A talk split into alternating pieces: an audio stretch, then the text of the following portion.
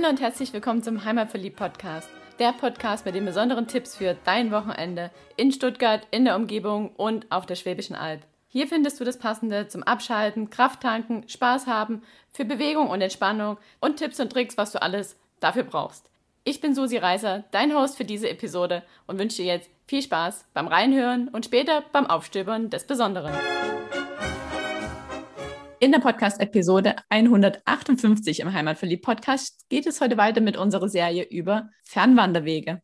Und auch heute habe ich wieder bekannte Stimmen am anderen Ende wieder der Zoom-Leitung, diesmal nicht live vor Ort. Und zwar ist es die Silke Rommel und der Thomas Rattay. Wir haben zusammen schon mal über Trekkingplätze, Donauwellenwanderwege und die Draufganghütte in Albstadt gesprochen. Und das ist fast 100 Episoden her. Das war nämlich die Episode 59. Und heute geht es mit den beiden um einen Fernwanderweg, um einen sehr gut bekannten Fernwanderweg von uns allen, nämlich um den Donauberglandweg. Und der Thomas, der ist sicherlich vielen bekannt, so als kleine Bildunterschrift bei vielen, vielen Fotos, die es über die Schwäbische Alb gibt. Und die Silke kennt man natürlich auch von ihrem Blog Outdoor Hochgenuss, den die beiden zusammen betreiben und auch als PR- und Presseberaterin. Und heute geht es nicht um PR, nicht um Fotos, sondern um das Wandern. Und ich freue mich sehr, dass ihr euch gemeldet habt und heute dabei seid und ein bisschen was über eure Fernwanderung auf dem Donauberglandweg erzählt. Aber jetzt erstmal schön, dass ihr da seid. Herzlich willkommen zurück im Heimatverliebt-Podcast. Vielen Dank. Hallo. Ja, ihr habt ja schon gesagt, ihr wart auf dem Donauberglandweg unterwegs. Was ist eigentlich euer Bezug generell zum Wandern? Also ist es so für euch ein Hobby, was ihr auch mal so macht, oder ist es für euch eher ein Reisethema? Was ist euer Bezug zum Wandern? Es ist für mich eigentlich alles. Es ist Hobby, weil Entspannung, es ist ein tolles Fortbewegungsmittel, um was Gutes dem Körper zu tun. Es ist für mich aber eben natürlich auch Beruf, weil wie du sagtest, auf unserem Blog gibt es natürlich viele Wanderthemen und wir ja auch im Printbereich häufig über Wanderungen beispielsweise schreiben. Von daher ist es eine gute Mischung und ich kann das eigentlich auch gar nicht trennen, ob Hobby, Beruf. Es ist auf jeden Fall Leidenschaft weil ich ja wie du auch oder wie Frank und du ja auch mich irgendwann habe anstecken lassen und die Wanderführerausbildung beim Schwäbischen Albverein gemacht habe. Und für mich ist auch noch so ein bisschen der Fitnessfaktor als Outdoor-Fotograf muss ich halt auch ein bisschen beweglich und aktiv sein. Und da ist es ein gutes Trainingslager auch zu wandern und radeln. Als ihr auf dem Donauberglandweg unterwegs war, war das dann eher, sag mal, Urlaub oder war der da in bestimmter Mission unterwegs? Da waren wir in Mission unterwegs. Aber am schönsten ist es natürlich, wenn man berufliche Missionen so ausgestalten kann, dass da auch ganz viel schöne gefühlte Urlaubsmomente ähm, dabei sind. Wir haben das, wir waren auf dem Donauberglandweg unterwegs für eine Printveröffentlichung, die wir in einem Wandermagazin gemacht haben. Und auf unserem Blog haben wir auch darüber berichtet ja, da sprichst du mir aus der Seele. Das Schönste ist doch, wenn man seine Arbeit mit dem verbinden kann, was am allerschönsten ist. Wann wart ihr denn unterwegs auf dem Donauberghandweg? Also zu welcher Jahreszeit? Anfang oder Ende Sommer. Ich würde sagen Spätsommer, weil die Sonnenblumenfelder ja. standen schon in voller Pracht. Also es ist schon ein paar Jährchen her, wenn ich das so raushöre, oder? Wir müssen überlegen, genau. Vier oder fünf? okay. Und vielleicht nochmal kurz zusammengefasst für alle, die den Donauberglandweg nicht kennen und nicht die vielen Podcast-Episoden von uns und die Filme schon angeguckt haben. Könnt ihr mal zusammenfassen, wie, wie lang ist der Weg, wie viele Tage ist man unterwegs, wo geht er überhaupt lang? Also im Prinzip, wir sind 70 Kilometer circa gewandert. Was man immer so liest, das schwankt zwischen 60 und 80. Vier Tage waren wir unterwegs, drei Übernachtungen. Und durch die Etappen praktisch, dass wir immer wieder manchmal absteigen mussten auch, war es mit einigen Höhenmetern auch verbunden. Also das war schon ein bisschen Leitern-Feeling praktisch auf dem Donauberglandweg für uns auch. Aber auch da, wenn man so verschieden recherchiert, die Höhenmeter-Varianz ist groß von knapp über 2000 Höhenmeter bis an die 3000 Höhenmeter. Glaube keinem GPS, das du mhm. nicht selbst in der Tasche hast oder so ähnlich. Ähm, und ja, aber es ist schon durchaus ein Weg, der sportive Elemente hat. Und es ist sozusagen ein relativ südlicher Zipfel der Schwäbischen Alb, wo auch die Schwäbische Alb schon den Übergang in, in den Schwarzwald hat. Der Begriff Donaubergland ist ja eher auch ein touristisch definierter Begriff an der Stelle. Aber das ist so das Schöne, man hat, man wandert sozusagen in dem Mittelgebirge der Schwäbischen Alb, aber hat Blick auf andere, auf das andere Mittelgebirge in Baden-Württemberg, nämlich den Schwarzwald an der Stelle. Und ganz genau startet er in Gosheim und endet dann am Kloster Beuron. Also ist ja ein Streckenwanderweg. Vielleicht gleich mal vorab zum ganz praktischen. Wie habt ihr das mit An- und Abreise gemacht? Vom Beuron nach Großheim fährt der jetzt nicht alle 20 Minuten in Zug?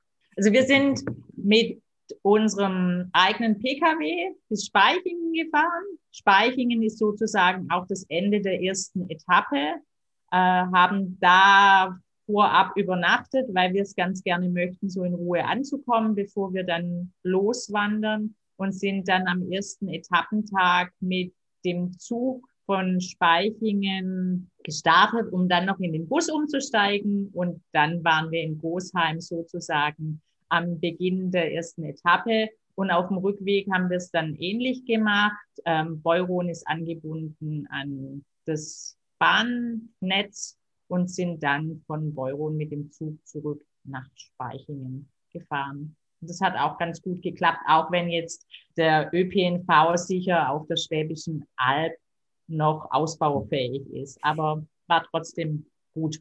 Ja, also die Erfahrung haben wir auch gemacht. Wir sind nämlich damals sogar in Beuron angekommen, just in dem Moment, wo der Zug einfuhr. Also besser planen hätte man es nicht können, als es der Zufall dann gewollt hat.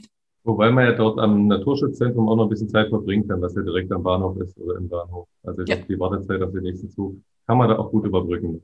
Das stimmt. Ihr habt jetzt gesagt, drei Übernachtungen. Wo habt ihr da übernachtet? Und habt ihr das vorgebucht oder seid ihr da spontan hingekommen? In dem Fall haben wir vorgebucht und wir haben auch in Speichingen nochmal übernachtet als ersten Etappenort sozusagen. Dann waren wir in Müllheim, haben dort auch mal eine schöne Nachtwächtertour abends dann rangehängt. Und die letzte Übernachtung war in Friedingen. In Friedingen, genau. genau. Ja, ja. Also es ist ja immer, ihr kennt es wahrscheinlich auch so, dieses Abwägen, ne? legt man sich im Vorfeld fest und bucht vor, hat aber dann einfach den Kopf tagsüber frei, weil man nicht irgendwie das Smartphone rauszerren muss, um zu recherchieren, wo gibt's eine Unterkunft. Und meistens ist dann auch noch das Smartphone Akku leer oder gerade ist die Netzverbindung nicht so gut. Oder muss man sich einfach dann im Zweifel ein bisschen quälen, wenn man weiß, man hat jetzt noch fünf Kilometer bis zum Etappenende und eigentlich sind die Beine schon müde. Das ist immer so ein Abwägen. Beim Wandern machen wir es aktuell aber eher häufiger so, dass wir uns im Vorfeld festlegen. Zumindest wenn klar ist, dass die Übernachtungsmöglichkeiten auch ein bisschen weiter auseinandergezogen sind. Fünf Kilometer mit dem Rad zu überbrücken ist kein Problem. Nochmal fünf zusätzliche Kilometer zu Fuß ist manchmal ja dann doch eine kleine Herausforderung. Mhm. Das stimmt wohl. Und wie habt ihr es ähm, mit dem Gepäck gemacht? Ich nehme an, bei der ersten Nacht habt ihr es nicht so viel mitgetragen, wenn das Auto eh in Speichingen war und ihr nochmal in derselben Unterkunft, nehme ich an, übernachtet habt. Ähm, wie war es dann die anderen Tage? Was habt ihr da alles dabei gehabt? Äh, bei mir ändert sich beim Gepäck meistens relativ wenig, ob nur Tagestour oder Wochentour, weil ich ja viel Fotoequipment dabei habe. Aber ansonsten haben wir bei den anderen Etappen eigentlich immer alles mitgenommen, also kein Gepäcktransport irgendwie in Anspruch genommen und haben halt für Vesper immer was unterwegs dabei, weil man ja doch nie weiß, ob man irgendwo vorbeikommt oder einkehren kann und viel Getränke, Wasser immer mit. Das ist eigentlich das, was das meiste Gewicht auch schon einnimmt. Ansonsten halt einmal Wechselklamotten für den Abend und für tagsüber das Wandern. Und also wir hatten, glaube ich, auch gar keine Ersatzschuhe dabei. Das heißt, unsere Wanderschuhe waren die zentralen ähm, auch Ausgehstiefelchen in Anführungszeichen am Abend, wenn wir dann irgendwo essen waren oder so, weil Schuhe eben schon ein großes Gewicht haben. So eine Stunde Lüften zwischendurch ist nicht schlecht bei den Schuhen. Und ansonsten, was die, den Kulturbeutel bei uns Mädels angeht, da reduziere ich mich einfach auch immer auf die Miniaturgrößen und greife dann auch so kleine Proben zurück für Duschgel oder Seife, damit man da einfach möglichst viel Gewicht spart. Ich trage lieber Wurst und Käse und Brot mit mir rum. Das ist für mich ein wichtiger Motivator als so viele Beauty-Gimmicks an der Stelle. Ja, gerade wenn man auf dem Donauberglandweg in Hotels oder Pensionen übernachtet, gibt es ja auch meistens vor Ort alles. Braucht man ja dann gar nicht mittragen. Genau. Ja. Bin ich bei dir. Lieber was Gutes zu essen als unnötig viel Duschgel. Ähm, hattet ihr Wanderstöcke dabei? Oder seid ihr überhaupt Stöckewanderer oder sowieso keine Hand frei, weil eh immer Kamera unterwegs in der Hand ist? Wir hatten Wanderstöcke dabei, klar. Gerade wegen der Höhenmeter, die auch angezeigt wurden vorher schon, ist es immer empfehlenswert. Aber wie du sagst, mich stören die doch eher, weil ich die irgendwo wieder abstellen muss und dann zum Fotografieren und den Fotoapparat rausholen. Aber die, die Knie danken es einem dann doch irgendwann, dass man dann schneller und auch besser vorankommt. Und dann muss ich halt das nicht aufnehmen, auch mal die Wanderstücke irgendwo abzulegen. Und ich mag sie total gerne für den Aufstieg und auch für den Abstieg. Und mit den Teleskopstöcken oder mit den Klappstöcken kann man die ja auch ruckzuck wieder wegpacken, wenn man sie dann für eine längere Passage nicht braucht. Aber gerade die die dritte und die vierte Etappe bringen ja schon einiges an Höhenmeter auch mit, wobei, wenn ich es genau überlege, die erste auch. Ähm, also dort auf dem Weg sind sie, sind sie ganz gut investiertes Gepäck. Und was hattet ihr für Rucksäcke dabei, von der Größe her? 50 Liter circa, oder 50 plus 10. Ja, und ich hatte 45 plus, plus 10. War aber nicht komplett gefüllt ja, also das mache ich auch meistens so. Lieber einen größeren Rucksack, da kann man besser drin rumkrusteln, als wenn so ein kleiner Rucksack bis oben hin ganz dick fett gepolstert und voll ist. Dann kommt man eh nirgends voran. Und noch zum Thema Rucksack, was ist eure Erfahrung mit ähm, Brust- und Hüftgurt? Seid ihr da äh, Freunde von oder stören die euch eher?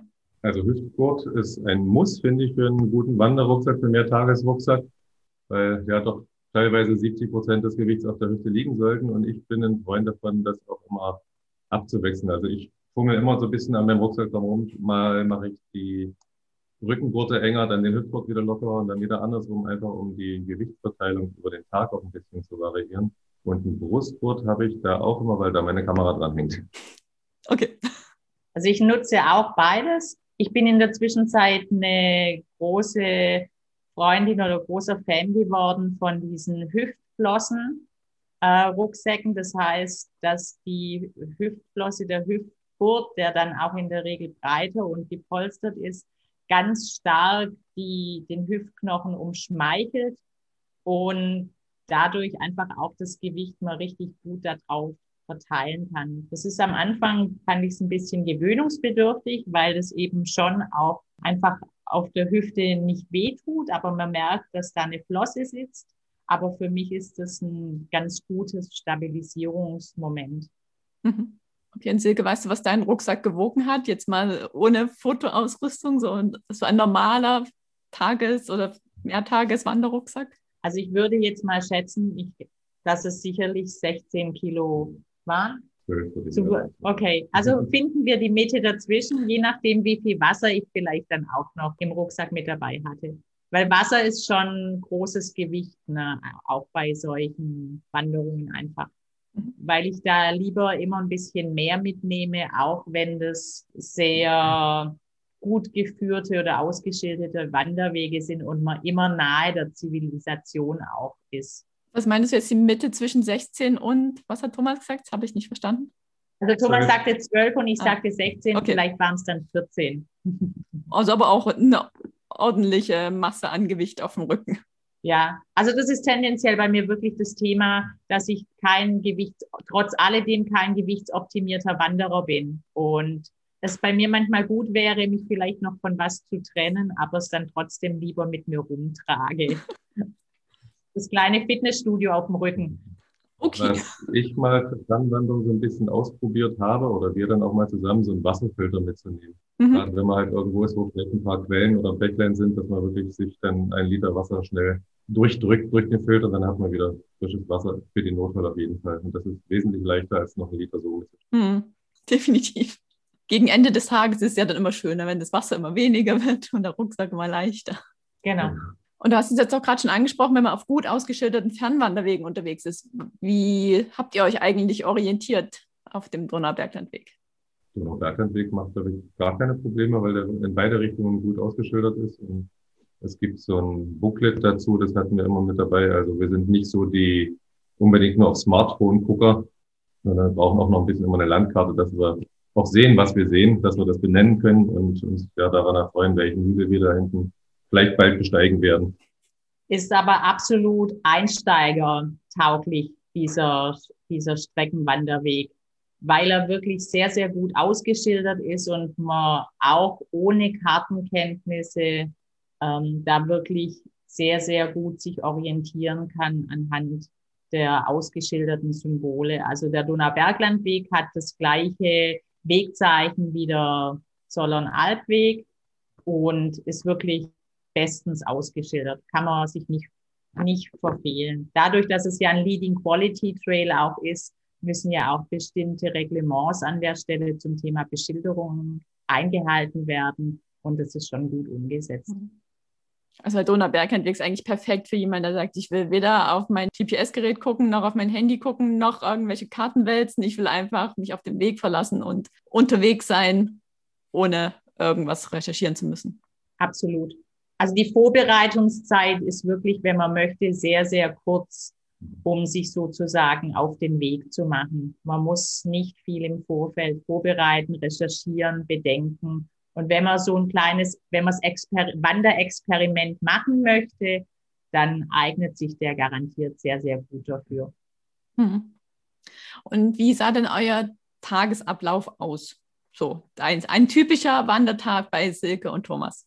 Frühes Frühstück, dass wir einfach so spätestens um neun starten konnten, weil das einfach den Vorteil hat, da ist es noch angenehm im Sommer von den Temperaturen wenn es warm ist. Das Licht ist für Fotos noch eine gewisse Zeit okay. sehr, sehr schön. Ne? Wobei ich da manchmal vielleicht auf Frühstück schon mal losgehe, wenn was in der Nähe ist zum Fotografieren.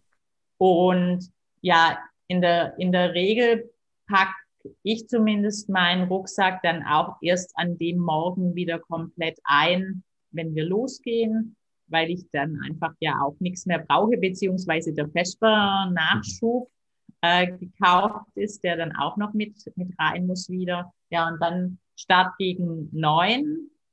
Und dann ist es einfach auch immer abhängig davon, was für Sehenswürdigkeiten und Highlights liegen am Wegesrand. Wenn es gleich irgendeine Höhle zu besichtigen gibt oder irgendwas Schönes zu bestaunen, kann es sein, dass wir recht schnell wieder anhalten. Und ansonsten ist vielleicht auch erstmal eine längere Gehstrecke das, da gibt's nicht das typische Modell an der Stelle.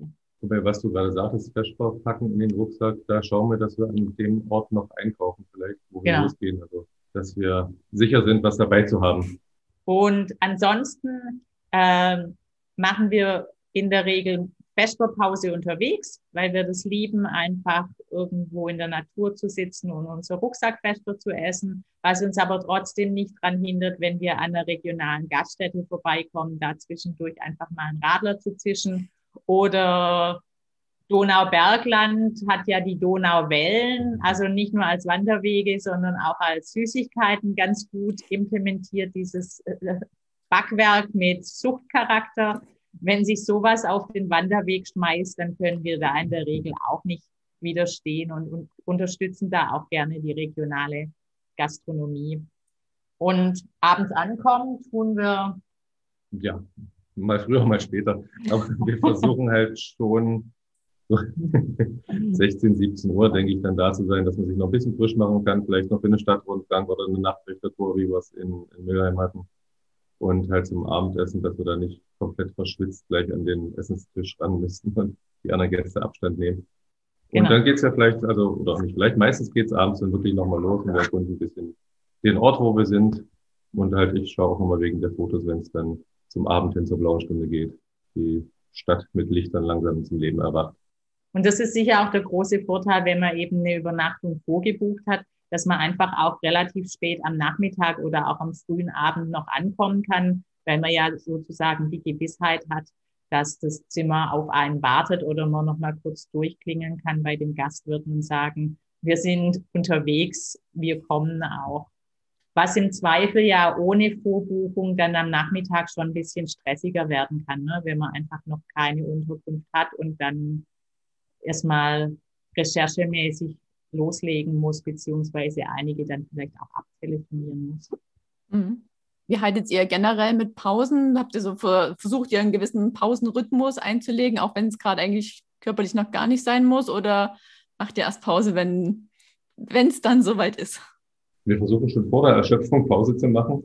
Allerdings bin ich dann wieder der, der Treiber. Ich sage, warum sollen wir jetzt Pause machen, wenn ich weiß, in zehn Minuten kommt noch ein Fotospot. Also dann lass es dann dort gleich ein bisschen länger vorbei. Ein Fakt auch bei den Pausensuchen bei uns dann. Und aber Trinkpause zwischendurch, die ja echt extrem wichtig einfach sind, das sind dann halt wirklich so kurze Minutenstops, Trinkflasche raus, einen Schluck nehmen und dann geht's weiter, bis eben dann der, die schöne Aussicht wartet, wo wir dann den Rucksack auch abstellen und uns ausbreiten.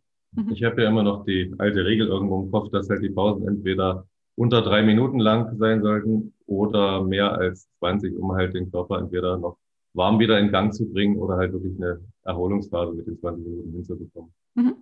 Und wie haltet ihr es mit Abstechern, wenn so am Wegesrand steht, ein Kilometer in diese Richtung ist ein toller Aussichtspunkt oder eine Burg oder was auch immer? Wie seid ihr dann motiviert, da so noch ein kleines Stück zusätzlich zu laufen? Oder habt ihr da irgendeine Strategie? Plant ihr das von vornherein ein? Oder sagt ihr, nee, um Himmels Willen, kein Schritt weiter, als wir eigentlich müssen, in Anführungsstrichen? Was ist so eure Einstellung zu Abstechern? Bisschen spontan sind wir da auch und gehen noch zu Abstechern gerne hin. Ich denke, die Abstände dürfen zum Ende des Tages nicht länger werden. Also wenn man zu Anfang sagt, da sind es jetzt 800 oder 1200 Meter noch ein Abstieg, ach, den machen wir noch mit und am Ende des Tages sollten es halt schon nicht mehr als 300 Meter vielleicht sein. Aber sagen, oh, jetzt müssen wir doch noch mal die 300 wieder zurück. So ist mein Eindruck jetzt zu den Abstechern. Ja. Wir sind aber grundsätzlich auf jeden Fall Abstecher interessiert und, und nutzen die wirklich auch, weil, aber es gibt jetzt keinen festen Plan im Sinne, wenn wir uns das vornehmen, dann müssen wir das machen. Wenn dann vielleicht gerade auch eine Regenhusche da ist und wir sagen, ach nee, komm, lass uns noch zügig ein Stück weitergehen, ohne den Abstecher, dann passiert es auch. Oder wenn uns einer spontan in Anführungszeichen begegnet, dass wir das dann trotzdem auch gerne mitnehmen. Und wir haben schon alle Beobachtungen gemacht, dass wir sagen, Chaka, das war ja jetzt mal ein richtig lässig, cooler Abstecher, sollte man auf jeden Fall machen. Und es gibt genauso welche, wo wir dann sagten, na ja, würden wir jetzt mit dem Wissen nicht mehr einbauen an der Stelle. Mhm. Das ist ja aber irgendwie auch das, das spontan Schöne, sich auf solche kleinen Überraschungsmomente, die kalkulierbar sind, auch einzulassen. Du hast jetzt gerade schon das Thema Regenhusche angesprochen. Wie war denn eigentlich euer Wetter, als ihr unterwegs wart? Es gab auch Regen, glaube ich. Ja. ja. ja. Aber dadurch wird es ja auch immer alles so schön grün, sage ich. Dann lasst doch den Regen so ein bisschen, dann haben wir wieder frische grüne Farben. Das glitzert, wenn die Sonne draufkommt, dann auch wieder. Was ist eure Ausrüstung, die ihr da dabei habt, um euch vor Regen zu schützen? Also eine Regenjacke kommt drauf an. Im Sommer eine relativ leichte, aber doch mit, weiß ich, Wassersäule 10.000 Millimeter sollte schon sein. Das ist halt auch der, der Rucksack drückt ja dann doch auf die Jacke. Ich persönlich bin jetzt nicht so ein Freund von einem Poncho, der über alles drüber geht. Dann ist mir das zu viel immer wieder auf und ab zu setzen und eine Regenjacke, ein Basecap, weil wir Brillenträger sind, ist immer ganz hilfreich. Genau. Und eine große Regenhülle für den Rucksack mhm. auch, der, die ja aber dann unten auch meistens in dem Fach integriert ist und dann auch nicht verloren geht. Gerade zum Thema Regen ist auch noch mit den Wanderstücken wieder ein großer Pluspunkt. Wenn es halt wirklich bergauf und bergab geht und alles ein bisschen glitschig, rutschig ist, sind sie da auch hilfreich, auch wenn sie mich dann manchmal noch stören beim Fotografieren. Und apropos glitschig, was habt ihr eigentlich für Wanderschuhe für so eine Tour an? Bergstiefel schon, also über die Knöchel sollte es gehen. Müssen jetzt nicht unbedingt steigeisenfest sein, so ein bisschen, ja, also ich mag es, wenn der, der Schaft ein bisschen weicher ist, dass man halt sich auch nochmal hinknien kann und sowas. Und ansonsten, ich schwöre auf Gore-Tex, muss ich schon zugeben. Und also ich habe auch knöchelhohe Stiefel. Ich bin so ein Umknickser. Und auch wenn das das Streckenprofil das überhaupt gar nicht erfordern würde, weil teilweise auch große Asphaltanteile oder so dabei wären, was jetzt beim Donauberglandweg nicht ist, aber grundsätzlich ich einfach drauf schwöre, sehr robuste, stabile ähm, Wanderschuhe anzuhaben, wo ich auch mal durch eine kleine Furt gehen kann oder eine größere und eben Matsch etc. auch völlig problemlos dann zu bewältigen ist. Mir ist der stabile Halt echt, echt sehr, sehr wichtig an der Stelle. Und jetzt komme ich nochmal von den Wanderschuhen und von der Ausrüstung zum Thema Begegnungen. Hattet ihr unterwegs Begegnungen mit Mensch oder Tier oder beides? Ich überlege gerade, weil du Tiere sagtest. Nein, leider nicht, aber es gab am Jägerhaus gibt so einen Posten, wo man zum Beispiel vielleicht auch Gänsen sehen könnte. Und als wir dort waren, war gerade in der Natur, war glaube ich jemand da und hatte noch Fernleser aufgestellt, wo man selber mal ein bisschen den Felsen absuchen konnte. Aber leider haben wir da keine gesehen. Ja. Wobei wir hatten trotzdem tierische Begegnungen. Also mhm. Donaubergland ist ja auch, oder die Schwäbische Alb für die Alpschafe mhm. bekannt. Und dem Schafkötteln sind wir auf allen Etappen gefühlt so irgendwie gefolgt. Und wir haben aber irgendwann dann auch ein paar Alpschäfchen gesehen. Also von daher gab es diese tierische Begegnung auch, auch wenn sie ein bisschen abseits waren. An eine Begegnung in Anführungszeichen, wobei die nonverbal war, erinnere ich mich sehr gern. Wir sind samstags nach Böttingen, da klingen bei euch die Ohren, ne?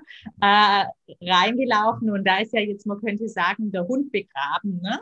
Aber was man dort einfach sieht, sind fleißige, um jetzt die Klischees zu bedienen, schwäbische Hausfrauen, die in Kittelschürzen dann den Gehweg minutiös fegen. Und das war für mich einfach so, es hat mir echt ein Lächeln ins Gesicht gezaubert, weil ich dachte, ja, das sind so Eindrücke, die man auf, auf diesem Wanderweg kriegt, die man wahrscheinlich sonst nur noch ganz selten erhaschen kann. Und das fand ich total spannend. Und wir hatten, wie Thomas sagt, auch eine Nachtwächtertour mhm. in Mülheim. Und das war schon eine spannende Begegnung, weil einfach der Nachtwächter total das Lexi wandelndes Lexikon war und viel erzählt hat über den alten Stadtkern und es irgendwie auch so eine ganz spezielle Tour war, da gemeinsam in der Dunkelheit durch die Gassen zu gehen. Schön. Und gab es unterwegs einen Moment, wo ihr gedacht habt, ja, wir machen das jetzt zwar im Auftrag, aber warum tun wir uns das an? Muss das denn sein? solche Momente gibt es immer wieder auf, auf Wanderungen, auch gerade Streckenwanderungen, dass man sagt, ach, jetzt bin ich eigentlich so erschöpft, könnten wir jetzt nicht langsam da sein.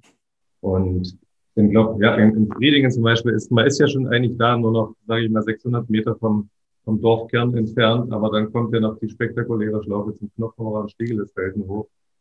Und dann ach, müssen wir da jetzt wirklich noch hoch? Und dann sagen wir, ja, müssen wir, weil das ist eigentlich das Highlight der Tour.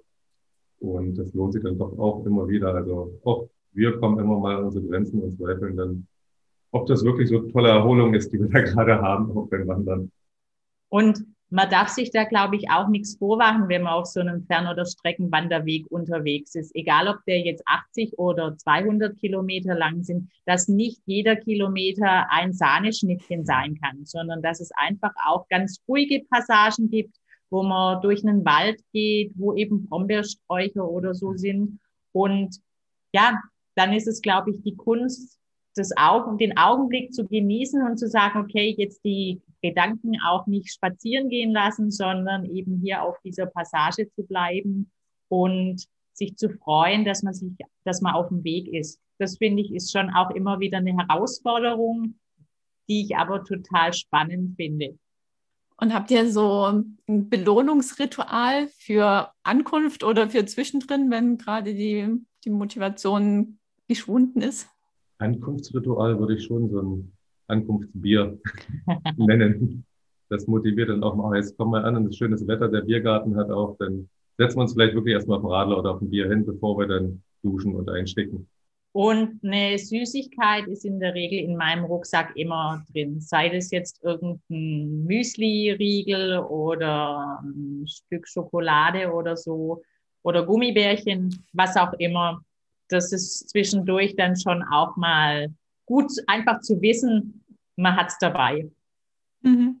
Das kann ich gut nachvollziehen. Und dieser Donauberger Weg war jetzt ein Fernwanderweg, den ihr gegangen seid. Seid ihr noch weitere Fernwanderwege gegangen? Wir sind beispielsweise die Moogleiter auch gegangen. Das ist ja sozusagen ein Streckenwanderweg im Schwarzwald. Auch sehr, sehr sportiv. Da ist die Leiter im Sinne Auf und Ab wirklich Programm. Das Wiewege auch Markgräferland Schwarzwald sind auch vier oder fünf Tage. Genau. Da hat man wirklich längere gerade Strecken, wo dann, wie Sie gesagt hat, dass man wirklich sich ins Hier und Jetzt zurück sehen, denken muss. Da war dann der Wein auch ein bisschen die Belohnung am Abend, wie der Name von Wiewege schon sagt. Also wenn jemand gerne Wandern mit Wein kombinieren mag, dann ist das wirklich eine sehr, sehr schöne Strecke, die dann die von Weil am Rhein bis nach Freiburg führt. Und ein bisschen abenteuerlicher, das ist leider schon eine ganze Zeit her. Wir waren mal vier Tage im schwedischen Fjell unterwegs, da dann wirklich nur mit Zelt und Kocher und Schlafsack-Isomatte ohne Einkehrmöglichkeiten. Das war so ein bisschen die Herausforderung, auch nach Karte und Kompass zu laufen, weil es da eigentlich nicht so gut ausgeschilderte Wege wie jetzt die Premium-Wanderwege hier gibt. Und was auch eine sehr, sehr einfach ein cooler Tipp ist, wo ich mich gerne erinnere, wir waren auch mal vor einigen Jahren auf der Schwäbischen Alb unterwegs und sind eigentlich gar keinem Strecken- oder Fernwanderweg gefolgt, sondern wir haben uns über verschiedenste Kurz- oder Rundwandertouren, die ausgeschildert waren oder manchmal auch nicht, einfach solche Etappen zusammengestückelt und haben dann auf einer Hütte übernachtet, die vom Schwäbischen Albverein in der Betreuung ist, die, die Lochenhütte, die eben aber nicht bewirtschaftet ist. Das heißt, man muss dann sein Wasser und alles auch mit hochschleppen. Und das war der Begriff Mikroabenteuer ist ja gang und gäbe. Und das würde für mich garantiert als Mikroabenteuer durchgehen an der Stelle. Und würdet ihr unterschreiben, wenn ich sage, wenn man einmal auf einem Fernwanderweg unterwegs war, dann möchte man das auch immer wieder tun? Ja. Auf jeden Fall. Und noch die Frage zum Abschluss: Habt ihr eine weitere Wanderung geplant? Wir sind gerade so ein bisschen in, in der Planung recherchieren, in Thüringen was zu wandern, zum Beispiel, oder auch im Vogtland, also mal eine Region, die wir noch gar nicht so gut kennen. Weiter weg vom heimatlichen Ländle gibt es ja auch sehr, sehr coole Wandergebiete und die wollen wir, glaube ich, so in diesem Jahr mal ein bisschen erkunden und erobern und sind da gerade so am, am Planen oder am Überlegen. Zugegebenermaßen macht die Corona-Situation eben alles bisschen mühs mühsamer und von daher ist, ist noch nicht so wirklich spruchreif. Aber wir werden die Wanderschuhe definitiv wieder auspacken. Prima. Dann danke ich euch für dieses Interview. Ich werde alles, was wir jetzt gesprochen haben, in dem Blogbeitrag nochmal zusammenfassen, dort auch euren Blogbeitrag über euren Donau-Berglandweg verlinken, dass sich jeder nochmal die Fotos angucken kann, als ihr unterwegs wart und ein bisschen einen Eindruck bekommt, wie es ist, wenn Silke und Thomas auf dem Donau-Berglandweg wandern und Lust haben, das auch zu machen. Und ich wünsche euch viel Spaß mit allen Wandertouren, die ihr noch so vor euch habt, viele schöne Fotos und wünsche euch eine schöne Zeit. Vielen Dank für das Interview. Wir danken dir. Vielen Dank. Danke.